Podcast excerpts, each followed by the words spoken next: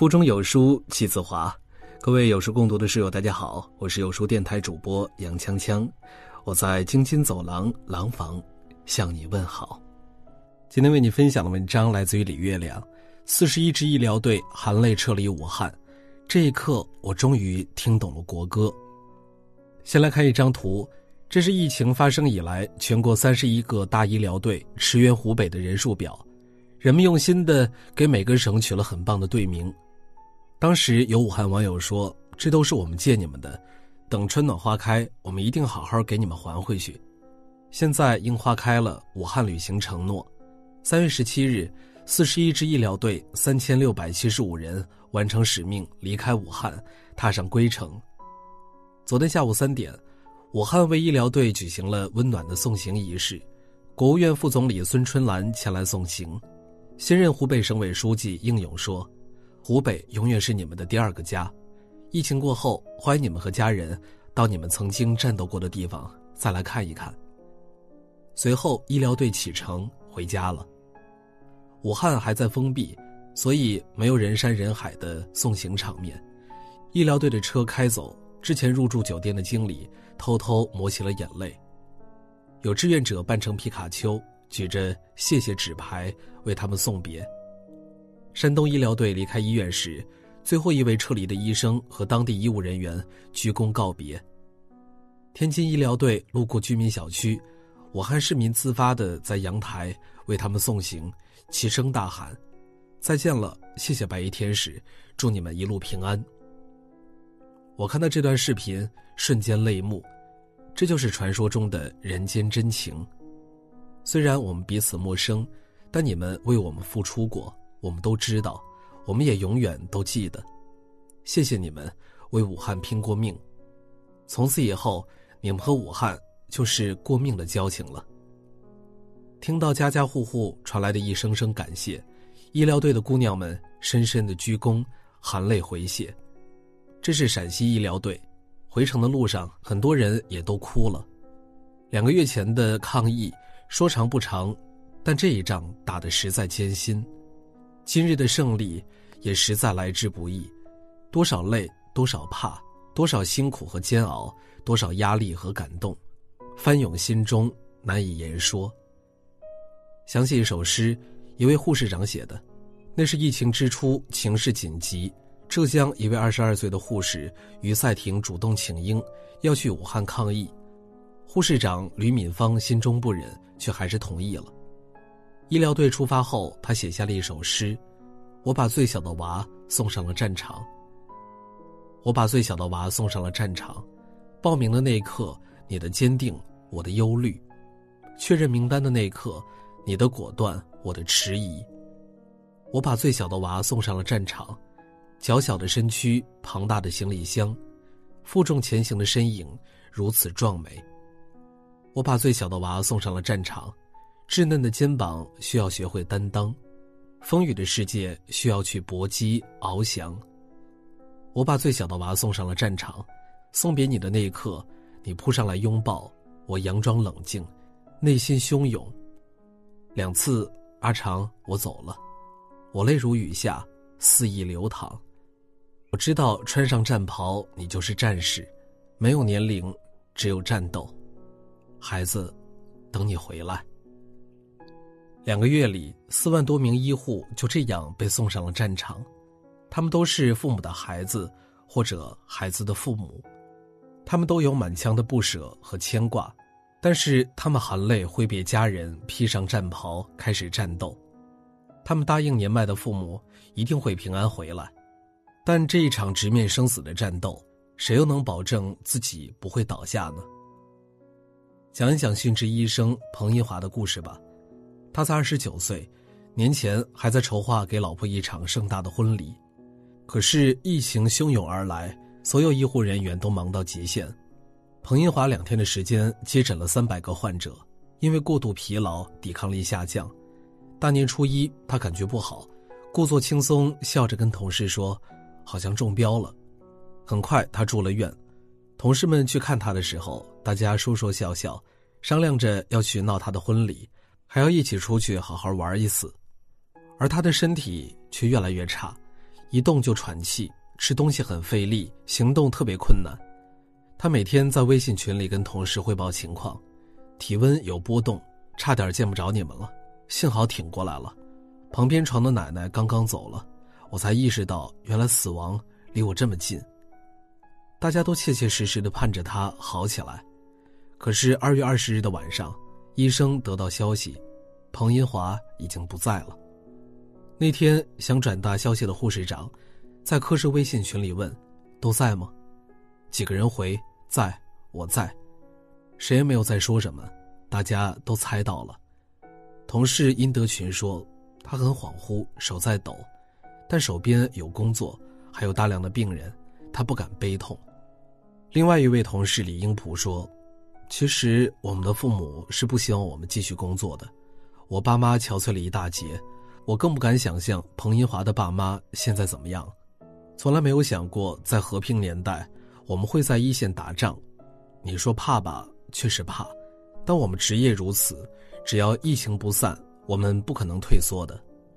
这可能是很多医护人员的心里话，也怕也难，但职责在身。”不能后退，他们也都知道，虽然我只是一个小医生，但这么多小医生在一起，力量是巨大的。庆幸的是，每个医护的付出，湖北人都记得。故事太多，只说三个镜头吧。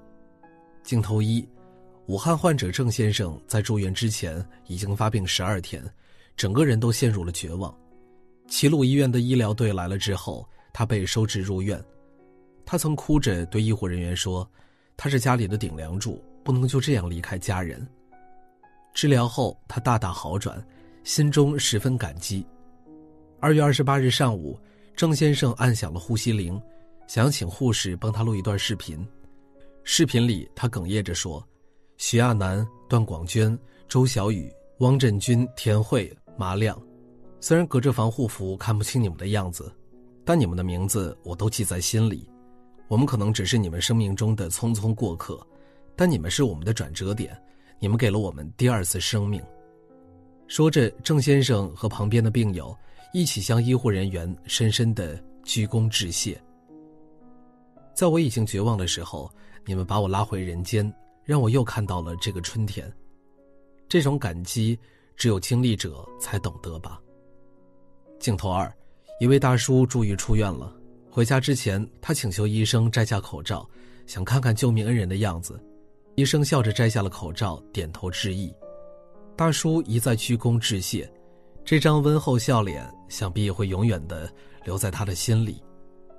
镜头三，二月十六日，襄阳，辽宁医疗队的通勤车在斑马线前等红灯，几位行人走过，看见是医疗队的车，纷纷挥手致意，有的拱手致谢。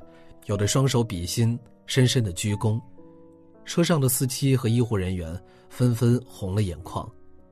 只是匆匆一个瞬间，却胜过千言万语。那些来不及思考的举动，最能表露人的真心。